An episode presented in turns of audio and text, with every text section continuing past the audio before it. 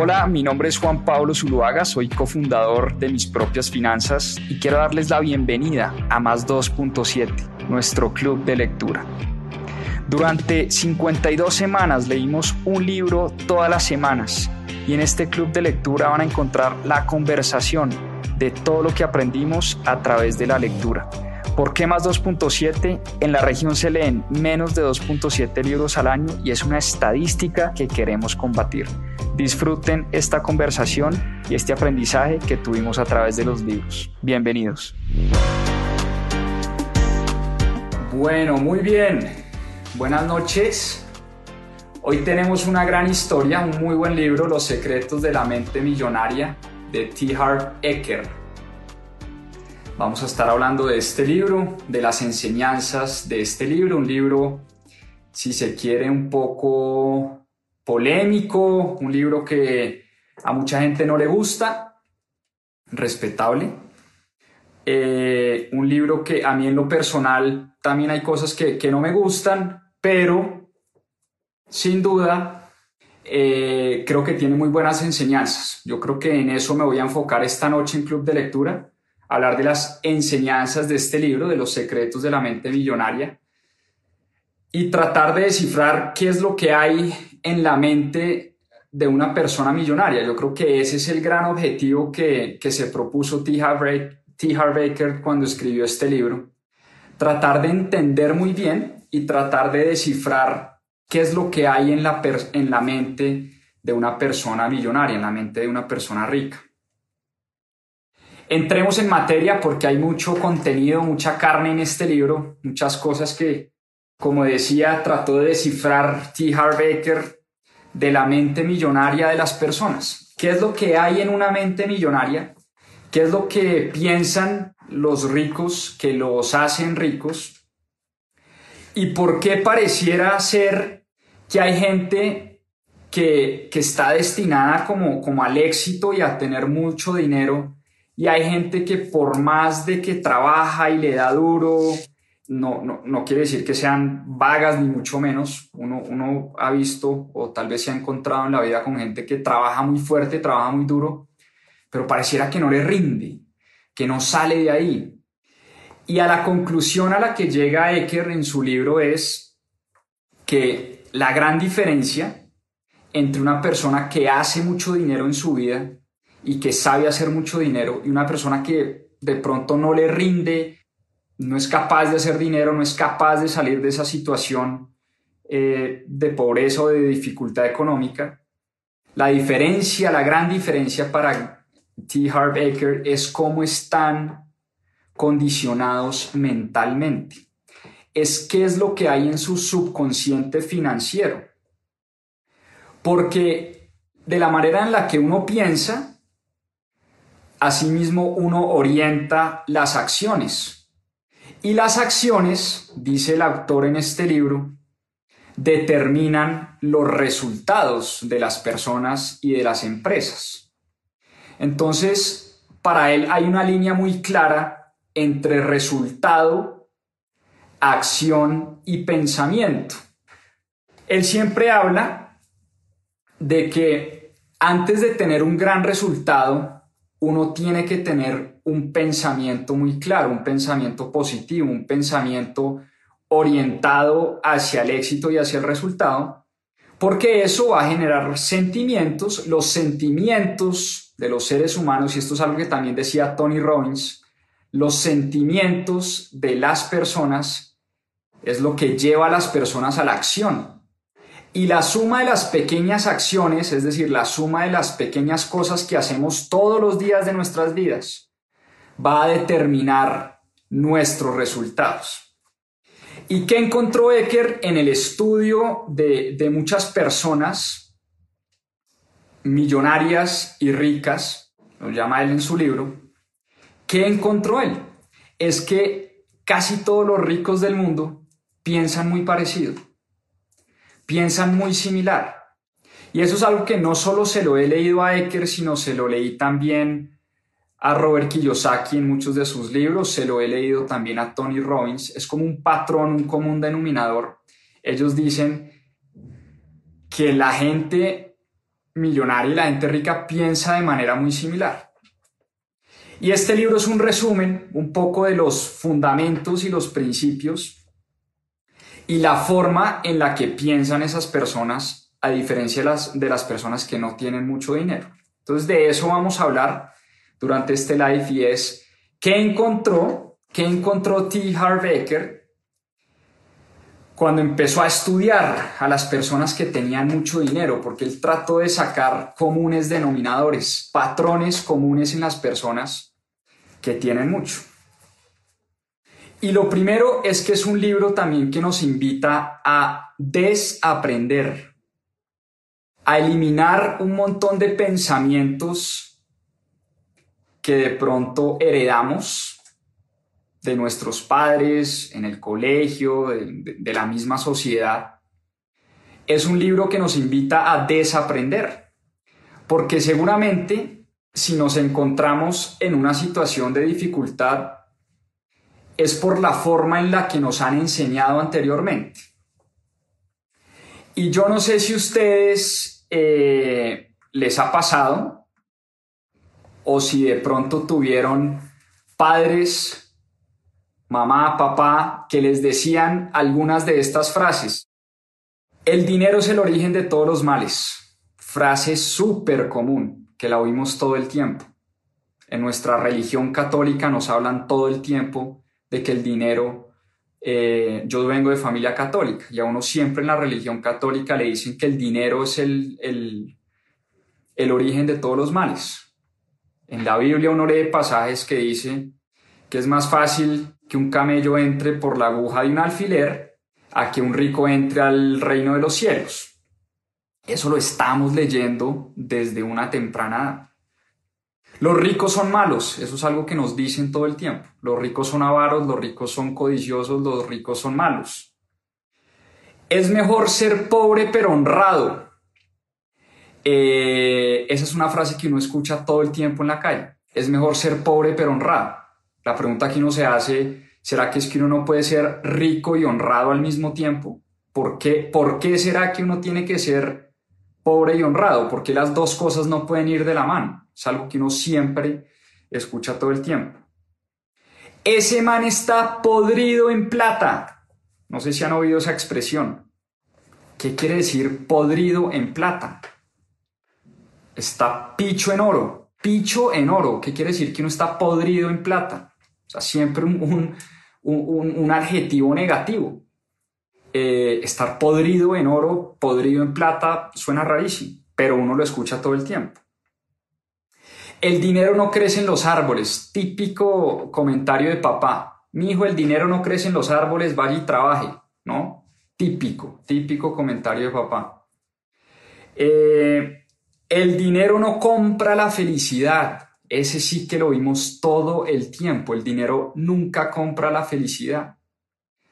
Todo el tiempo estamos escuchando en, libros, en conferencias, en la calle, nuestros padres, nuestra religión, en el colegio. Siempre uno le dice, no, es que para ser feliz no se necesita dinero. El dinero no compra la felicidad.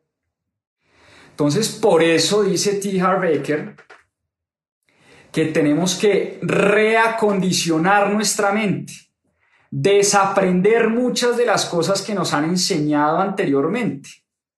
Porque si seguimos pensando de esa manera, si seguimos pensando que la gente rica es mala, pues uno por qué va a querer convertirse en alguien malo. O sea, si ese es un pensamiento arraigado que yo tengo y que he heredado, ¿por qué voy a querer convertirme en una persona con mucho dinero si automáticamente me voy a convertir en una persona mala? ¿no? Y hay una historia muy chistosa en el libro y es una niña, porque es que somos monos de repetición. Nosotros repetimos lo que hacían nuestros ancestros, repetimos lo que hacían de pronto nuestros padres, nuestros abuelos, y hay una historia muy curiosa y es una niña que cada vez que se iba a hacer un sándwich le cortaba las esquinas al jamón. Y un día un, un señor le dijo a la niña, oiga, ¿usted por qué le corta las esquinas al jamón? Y la niña le dijo, no, porque mi mamá toda la vida le cortó las esquinas al jamón. Y entonces le preguntaron a la mamá, oiga usted, señora, ¿usted por qué le corta las esquinas al jamón. Entonces la mamá responde, no, pues no sé, es que toda la vida vi a mi mamá cortándole las esquinas al jamón. Entonces le preguntaron a la abuelita de la niña, venga señora abuelita, ¿usted por qué carajos le corta las esquinas al jamón cada vez que va a hacer un sándwich? Y la abuelita dice, pues porque éramos tan pobres que nuestro sartén era demasiado chiquito y el sándwich no cabía en el sartén, entonces yo le tenía que cortar las esquinas al sándwich para que cupiera eh, el sándwich en el sartén. Entonces fíjense cómo la niña había heredado eso de su madre, cómo la madre había heredado eso a su vez de su madre, es decir, desde la abuela de la niña venían haciendo, cortándole las esquinas el jamón, la niña ni siquiera preguntaba por qué era que se le cortaban las esquinas al jamón, y era porque la abuelita era tan pobre que el sartén era tan chiquito que no cabía el sándwich en el sartén. ¿A qué voy con esta historia y de pronto a qué iba Ecker con esta historia?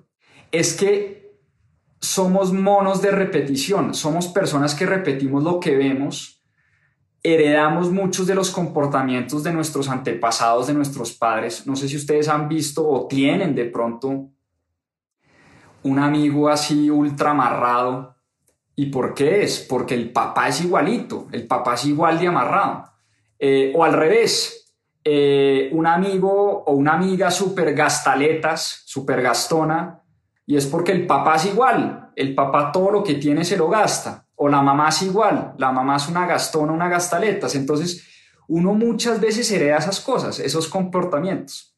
Por eso la primera invitación del libro es a tratar de eliminar un mundo de frases, un mundo de comportamientos y un mundo de cosas que hemos heredado anteriormente y que nos han condicionado a pensar que la gente rica es la gente que tiene suerte, la gente rica es la gente que nació en cuna de oro, la gente rica es mala, la gente rica es codiciosa, la gente rica es deshonesta, la gente rica es X, Y, Z, y así nos condicionamos y por eso dice él, uno nunca va a querer convertirse en una persona mala, codiciosa, eh, perversa, ambiciosa, etcétera, etcétera, etcétera. Entonces, eh, una de las frases, por ejemplo, que a mí me decían todo el tiempo, me decía mi papá todo el tiempo, era, hay que ahorrar para cuando lleguen las vacas flacas. Y qué interesante es esa frase porque, por supuesto, uno sabe cuando estudia los ciclos económicos que siempre hay ciclos de dificultad, pero si uno ahorra con el objetivo de prepararse para vacas flacas, lo único que está haciendo es condicionándose para que venga la pobreza, para que vengan las vacas flacas. A mí nunca jamás en la vida me dijeron, ahorre ¿Para qué? Para que pueda invertir mejor el dinero. ¿Para qué? Para que se retire rápido y se jubile rápido. Fíjense la diferencia que hay. Una cosa es decirle a una persona, ahorre porque ya se viene la crisis y ya se vienen las vacas flacas. Otra cosa muy distinta es decirle a la persona, ahorre para poder invertir, que es que la inversión le va a permitir a usted retirarse rápido y usted eh, no tener que trabajar por dinero toda la vida, sino el dinero trabajando para usted. Eso es algo que a mí nunca me decían. Ahorre para invertir bien. El tema de la inversión, eh, pues, digamos, nunca me lo fomentaron como de manera tan, tan, directa.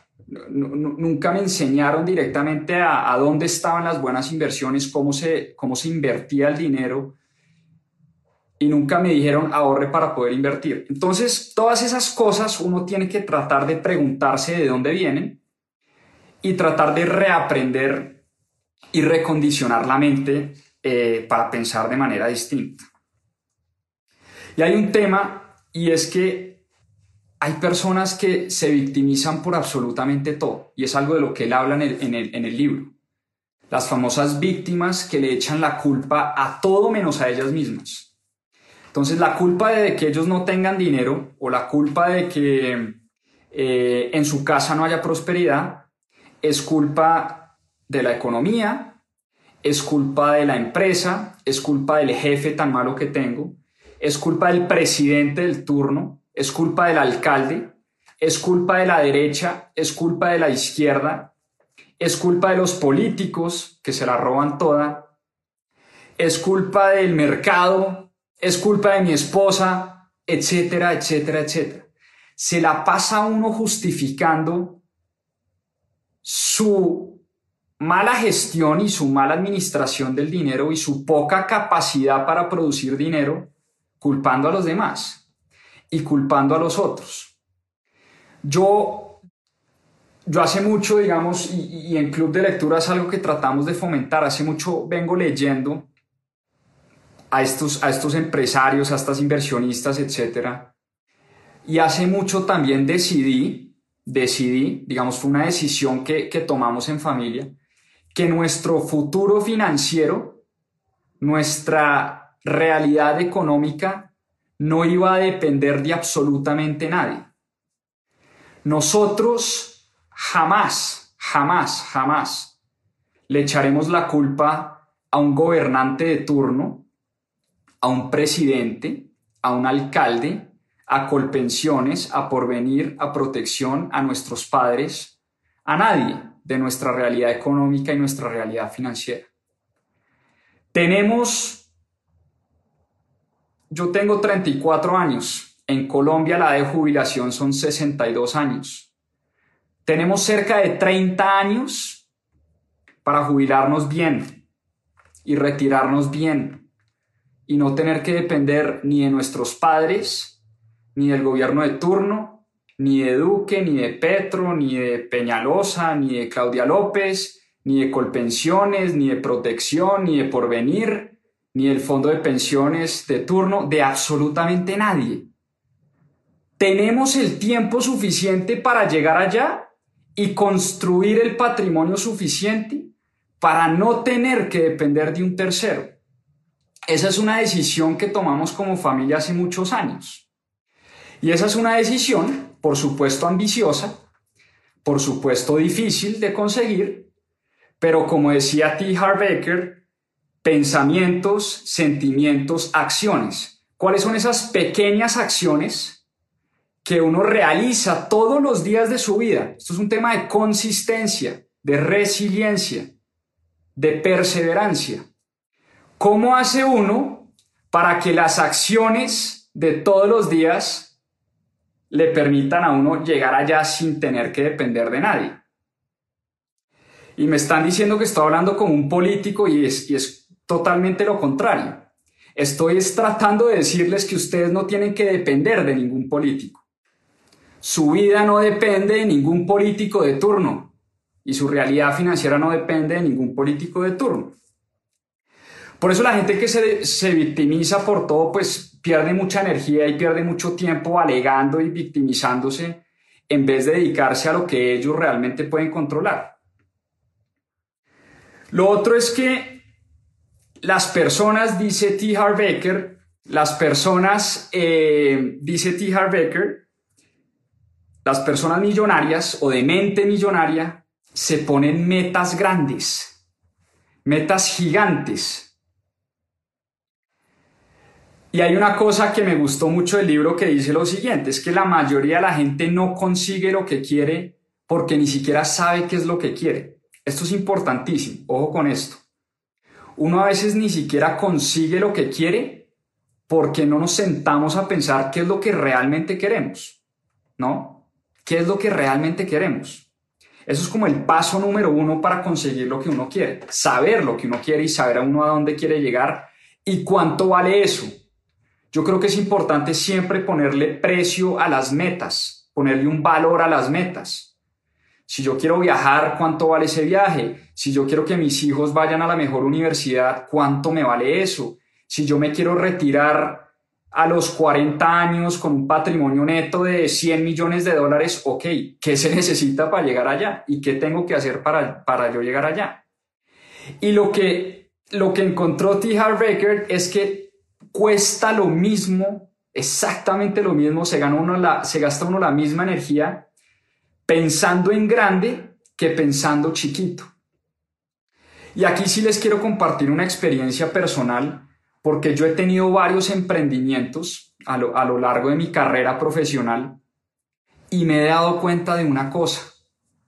Cuesta el mismo esfuerzo y el mismo desgaste crear una gran compañía a una compañía muy chiquita. Una compañía pequeña es igual de desgastante. Igual uno tiene que ir a la Cámara de Comercio, igual uno tiene que pagar impuestos, igual uno tiene que pagarle la nómina a los empleados, igual uno tiene que hacer mercadeo, igual uno tiene que salir a vender. Yo, yo siento que es como el mismo desgaste crear una empresa pequeña una empresa grande. Por eso, por eso me caló mucho ese mensaje de que vale lo mismo, cuesta lo mismo, se gasta uno la misma energía pensando en grande que pensando chiquitico. Es algo que me puso a reflexionar bastante en los emprendimientos que he creado, que muchos han fallado, muchos han fallado, y también me hizo acordarme de una anécdota que se las quiero compartir, que no tiene nada que ver con el libro, pero me hizo acordarme de la anécdota cuando leí el libro. Se las quiero compartir. Yo tuve eh, una coach Consuelito. La quiero con el alma, a Consuelito. Y Consuelito, eh, un día estábamos en las sesiones de, coach, eh, de coaching y Consuelito, yo le contaba, no, Consuelito, es que eh, yo he fracasado en mis emprendimientos, pero el fracaso es muy importante porque uno de los fracasos aprende. Entonces en el, en el emprendimiento uno fracasé, pero ya aprendí que uno no puede tener malas sociedades. Y en el emprendimiento dos fracasé, pero entonces ahí aprendí que uno no puede eh, qué sé yo, X o Y o Z, y en el emprendimiento 3 fracasé y, entonces yo he aprendido mucho de los fracasos y yo le hablaba del fracaso y del fracaso y del fracaso, ¿no? Y un día Consuelito me dice, ok, Juan Pablo, no, pues muy tiernas tus historias, muy bonitas tus historias, pero quiero hacerte una pregunta. ¿Cuándo te vas a cansar de fracasar? Y yo quedé por supuesto, sentado, que frío. ¿Cuándo te vas a cansar de fracasar? Entonces, fue, fue un mensaje que me caló bastante y me dijo, desde hoy, desde la sesión de hoy, vamos a hacer un plan de éxito. Tu próximo emprendimiento va a ser exitoso. Sí o sí, pase lo que pase, no hay excusas. Estoy cansada, estoy mamada de que me hables de fracasos. El próximo emprendimiento, pase lo que pase, va a ser exitoso y vamos a hacer un plan con acciones concretas, con, con, con mediciones puntuales, con objetivos. Paso a paso nos sentábamos todas las semanas para ver qué teníamos que hacer para que mi próximo emprendimiento fuera exitoso. Y por eso yo quiero tanto a Consuelito, porque ese emprendimiento, el siguiente en el que me metí, fue muy exitoso y yo creo que gran parte se lo debo a él, porque me ayudó a recondicionar mi mente, a dejar de pensar de que el fracaso es una maravilla. Yo no sé si ustedes han visto esas cuentas de Instagram y a uno se la pasa, a todo el mundo se la pasa hablando del fracaso y, de lo tierno que es el fracaso y lo bonito que es el fracaso yo con Consuelito cambié de perspectiva. El fracaso es una pesadilla, no hay nada peor que fracasar. Eh, obviamente el fracaso es parte de, del proceso, parte del proceso, pero tiene que haber un momento y no se tiene que cansar de fracasar y tiene que echar para adelante.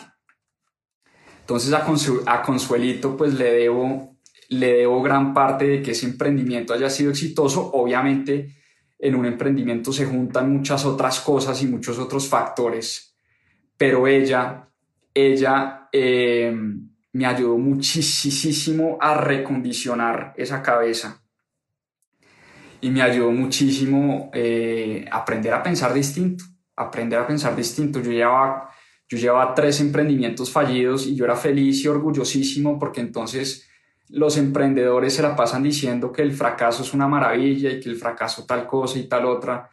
Eh, a mi consuelito me cambió esa forma de pensar. Entonces, volvemos a lo mismo. Los grandes empresarios piensan es en, en llegar a Marte.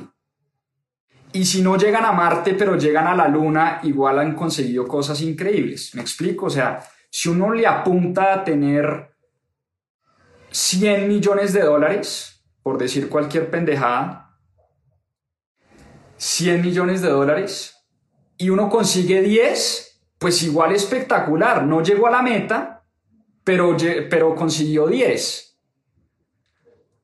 Y lo mismo, la gente que piensa en billions, en billones o en unicornios, el emprendedor que piensa y que cree y dice mi emprendimiento va a ser un unicornio. Un unicornio, si ustedes no saben, es una empresa que vale más de mil millones de dólares o one billion en inglés. Hay emprendedores que dicen mi empresa va a ser un unicornio y se la creen. ¿Y qué importa si la empresa es un unicornio o no? Eso es lo de menos. Lo importante es que en el camino piensan tan grande y son tan ambiciosos que de pronto construyen una empresa no de mil millones de dólares, pero sí de 100. Y una empresa de 100 millones de dólares pues es una barbaridad. Pero es un poco el mensaje de que pensar en grande cuesta casi lo mismo que pensar así chiquitico, ¿vale? Otro tema importantísimo, las relaciones. Otro de los mensajes que me calaron de este libro. La gente rica se relaciona muy bien, se relaciona con otra gente rica. Ustedes han visto, los ricos andan juntos para todos los lados, se juntan entre ellos mismos. Y no sé si ustedes han oído el famoso dicho de que uno es el resultado de las cinco personas con las que más tiempo pasa. Y esto es muy importante tenerlo en cuenta. Esto es muy, muy, muy importante tenerlo en cuenta. Uno es el resultado de las cinco personas con las que más tiempo pasa. Si uno pasa el tiempo, la mayor, la mayor cantidad de su tiempo, con personas negativas, tóxicas, peladas, sin un peso, fracasadas, qué sé yo, pues eso termina contagiándose. Eso termina contagiándose. Por el contrario, si uno empieza a pasar el tiempo con personas exitosas, saludables, positivas, empresarias, con ambiciones, con ganas de cambiar el mundo, con conciencia y con, con, ¿cómo se llama? Con eh, eh, personas, personas espirituales eso también se pega. Eso también se contagia. Y muchas veces a uno le dicen, hombre, pero es que yo no nací en cuna de rico. ¿Sí? Yo no tengo amigos ricos porque simplemente no nací en cuna de rico. ¿Qué hago? Y yo creo que la respuesta está no necesariamente en uno conocer, esto va a sonar medio, medio raro y medio charro y medio chistoso. Uno puede hacerse amigo de los ricos a través de la lectura, a través de los libros. Yo a veces siento que soy amigo de Warren Buffett, que soy amigo de Tony Robbins, que soy amigo de Paul Tudor Jones, de Howard Marks, de Cathy Wood, de Ray Dalio, de Jeff Bezos, ¿Por qué? Porque muchas personas, muchos de estos millonarios, son muy generosos y comparten sus historias. Hay gente que ya consigue tanto dinero que lo que quiere es compartir la clave del éxito. Una persona como Ray Dalio, lo vimos en Club de Lectura, su libro Principios. Uno lee el libro Principios de Ray Dalio y uno siente que uno se vuelve amigo de Ray Dalio, porque Ray Dalio le dice, estos son los principios de vida y de trabajo que rigen mi vida. Los principios por los que yo me guío. Entonces, cuando uno lee los principios de Ray Dalio, uno siente que está teniendo una conversación con Ray Dalio. Y yo, por supuesto, no conozco a Ray Dalio, por supuesto que no conozco a Jeff Bezos, por supuesto que no conozco a Warren Buffett, a ninguno. Pero uno se lee la, la biografía de Warren Buffett Warren Buffett, para los que no saben, uno de los mayores y más grandes inversionistas de toda la historia. Uno se lee este libro y uno siente que está conversando con Warren Buffett. Uno se lee las cartas que Warren Buffett le escribe a sus accionistas todos los años. Letters to Shareholders, búsquenlas, están en español también, cartas a los accionistas que Warren Buffett le escribe a sus accionistas de Berkshire Hathaway. Y uno siente que hay muchas cosas que le puede aprender a Warren Buffett. Entonces uno no tiene que nacer en cuna de rico, uno no tiene que conocer a los ricos personalmente. Yo creo que los, los, libros son una gran manera de conocer cómo piensan, cómo comen, con, qué, con quién estudian, con quién trabajan, en qué invierten, en qué gastan, cuánto ganan, etcétera, etcétera, etcétera. ¿Me explico? Entonces las relaciones, importantísimo, anoten esta frase, uno es el resultado de las cinco personas con las que más pasa el tiempo. Las buenas relaciones es un tema fundamental, es un tema importantísimo. Y esa es una manera de acercarse a estos grandes personajes eh, que le pueden a uno ayudar muchísimo eh, en la vida en general. Y por último, una de las cosas que hacen muy bien los millonarios, dice T. Harv Baker en su libro, una de las cosas que hace que hacen muy bien los ricos y los millonarios es entender el juego del dinero. Ojo a esto. Los ricos saben jugar el juego del dinero. ¿Y por qué el juego? El dinero es un juego al final. Es un juego que como todo juego tiene sus reglas y como todo juego hay que aprenderlo a jugar. Uno que hace cuando quiere aprender a, no sé, jugar tenis o cuando quiere aprender a hablar inglés, pues uno contrata a un experto, a un maestro, a una persona que le enseña a leer, que le enseña a escribir, que le enseña a hablar, no una persona que ya haya recorrido el camino, que sepa mucho más que uno. Y lo mismo, exactamente lo mismo pasa con el tema del dinero. El dinero es un juego que desafortunadamente muy pocos han aprendido a jugar. Desafortunadamente son muy pocos los que pueden capitalizar las buenas oportunidades de inversión y que independientemente de lo que pasa con, con la economía, si a la economía le va bien, a ellos les va súper bien, y si a la economía le va mal, a ellos les va aún mejor, por una razón muy sencilla, porque todo lo compran en descuento. El 2020 es la vil muestra de que hay unos poquiticos, poquiticos que saben jugar el juego del dinero. ¿Qué pasó en el 2020? Pandemia, coronavirus, una de las peores crisis de los últimos 50 años. La gente se fue a las calles, los países entraron en recesión, las empresas entraron en bancarrota. Una situación complicadísima para nuestra humanidad. Y tristemente, Tristemente, solo un grupo muy pequeñito de personas en el mundo pudo capitalizar esas oportunidades. ¿Y quién es ese grupo de personas? Pues los millonarios del mundo de los que habla T. Harv Baker en su libro. Un grupo muy selecto que han aprendido a jugar el juego del dinero.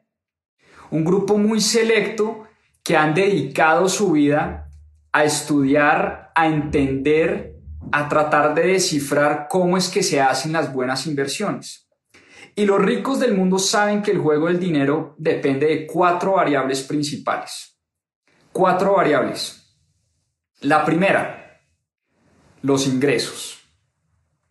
Los ingresos. Y para mí una de las variables, o tal vez la más importante que hay en finanzas personales.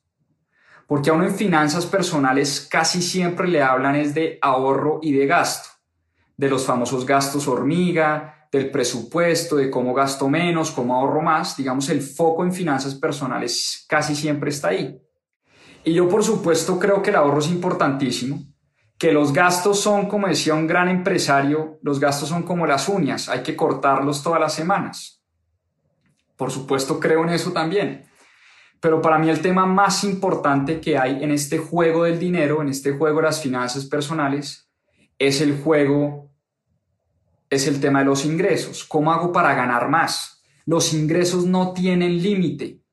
Los gastos sí tienen límite. Llega un punto donde uno no puede parar, digamos, no puede ahorrar más o no puede cortar más los gastos porque uno tiene que comer, uno tiene que vestirse, uno tiene que, los hijos tienen que ir al colegio, uno tiene que pagar el arriendo, el internet, la luz, etc. Hay un momento donde ya los gastos no van, pero los ingresos no tienen techo. Uno todos los días puede ganar más. Ahí está la clave de las finanzas personales, en el tema de los ingresos. Tercer punto, entonces está ingresos, ahorro. Tercer punto de la ecuación, inversión. Inversión. Es un tema potente, potente. Nadie se hace millonario sin aprender a invertir el dinero. El tema de hacerse millonario no es ganar más, no es que le aumenten a uno el salario, sino es uno cómo administra lo que gana. Si yo gano 10 pesos, ¿cómo administro esos 10 pesos? ¿Será que me estoy ganando 8, me restan, me quedan 2 e invierto esos 2 y los invierto bien?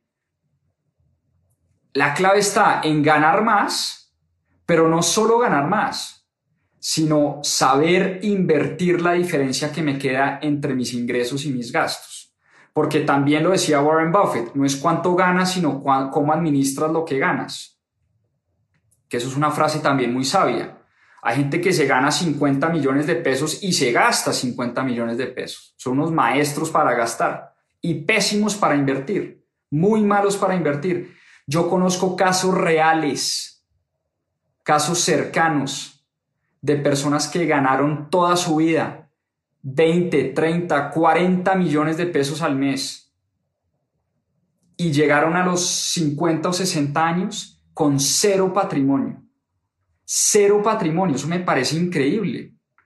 Vivían 100% de su salario, nunca construyeron patrimonio y hoy en día la están pasando mal porque por supuesto llega un momento de la vida donde uno ya no le pagan esos salarios exorbitantes o a uno lo despiden del trabajo o simplemente uno ya no tiene la misma energía para producir lo mismo y llega uno a los 50 o a los 60 años con cero patrimonio, montado en un tren de gastos elevadísimo, dándose una vida obviamente de, ultra rico y ultramillonario, pero sin piso, sin patrimonio para poder seguirse dando esa vida de los 50 a los 100.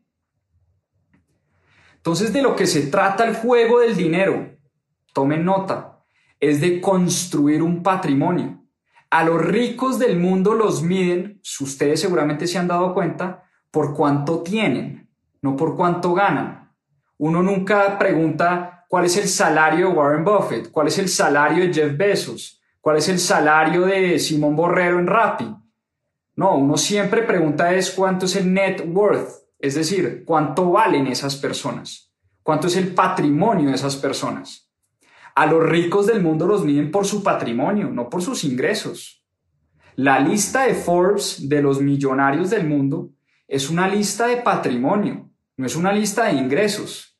No es una lista que dice Warren Buffett se ganó tanto este año o Leonel Messi se ganó tanto este año. No, es cuánto tienen, cuánto han logrado conservar, cuál es su patrimonio. Entonces, por supuesto, el tema del juego del dinero se trata ganar más, gastar menos, invertir mejor. ¿Para qué? Para crecer un patrimonio. Para crecer un patrimonio. La riqueza se mide de acuerdo al patrimonio neto de las personas. ¿Y qué es el patrimonio? Es una ecuación muy sencilla. Mis activos, lo que yo tengo, menos mis pasivos, lo que yo debo, eso es mi patrimonio. ¿Cuánto tengo? ¿Cuánto he logrado construir de patrimonio? ¿Y cuánto debo cuánto tengo en deudas, esa resta entre activos y pasivos es igual al patrimonio. Por eso a los ricos los miden por cuánto patrimonio construyeron en su vida. Y por eso los quiero dejar con esta frase, eh, pues con este, este párrafo que está ya terminando el libro, que dice lo siguiente. Abro comillas. Página 235 del libro. Dice lo siguiente. El único modo que conozco de que tengas el dinero que quieres es aprender a jugar el juego del dinero, por dentro y por fuera. Necesitas formarte en las habilidades y estrategias para acelerar tus ingresos, administrar el dinero e invertirlo de forma eficaz. La definición de demencia, es hacer lo mismo una y otra vez y esperar resultados distintos. Este párrafo nos invita a la reflexión y por eso la definición de demencia, que es una definición que daba Albert Einstein alguna vez, la definición de demencia que daba Albert Einstein, que la copia T. Harv Becker aquí en su libro, es que uno hace lo mismo siempre y espera resultados distintos. Esa es la definición de demencia. Por eso la reflexión a la que nos invita T. Harv Becker este, en este libro es ¿en dónde estamos parados? ¿Qué tan grande está mi patrimonio hoy en día? Y si mi patrimonio es chiquitico y no lo he empezado a construir, la pregunta que nos tenemos que hacer es, ¿qué tenemos que hacer distinto para lograr construir un patrimonio gordito y potente y jugoso y poderoso? Porque si uno espera resultados distintos, patrimonios grandes, patrimonios grandes, y uno tiene patrimonio muy chiquito, es porque tiene que cambiar lo que ha venido haciendo anteriormente. Eso es un tema que está supremamente claro y esa es la reflexión a la que nos invita T. Harv a hacer. Si no tenemos un gran patrimonio hoy, ¿qué estamos haciendo? ¿Y por qué nuestras acciones del pasado nos han llevado a estar donde estamos hoy en día? Y más bien la pregunta tiene que ser, ¿qué tenemos que hacer empezando mañana? Empezando mañana para construir y empezar a construir ese patrimonio. Y miren lo que él, él dice, necesitas formarte. Es un tema de educación, es un tema de conocimiento. Si ustedes no saben invertir, ¿qué tienen que hacer? Pues invertir en educación, educación en inversiones. Si ustedes no saben emprender o crear negocios, ¿qué tienen que hacer? Invertir en conocimiento, en ventas, en mercadeo, en contabilidad, en finanzas, para poder lograr eso que quieren conseguir. T. Harv Becker habla muchísimo de educación y yo creo que esta es una gran reflexión que tenemos que hacernos todos y es, si no estamos consiguiendo los resultados que queremos, ¿qué tenemos que hacer distinto? Y vuelvo y repito, empezando desde mañana, ¿qué vamos a hacer distinto? ¿A qué horas me voy a levantar? ¿Voy a hacer o no voy a hacer ejercicio? ¿Voy a meditar? ¿Voy a hacer yoga? ¿Voy a leer más libros? ¿Voy a comprar más cursos en línea? ¿Voy a ir a la universidad? ¿Voy a trabajar más horas? ¿Voy a revisar qué estoy haciendo los sábados y los domingos? Es decir, ¿Qué tengo que hacer distinto para lograr resultados distintos? Yo creo que esa es la invitación y ese es el mensaje con el que quiero cerrar este club de lectura.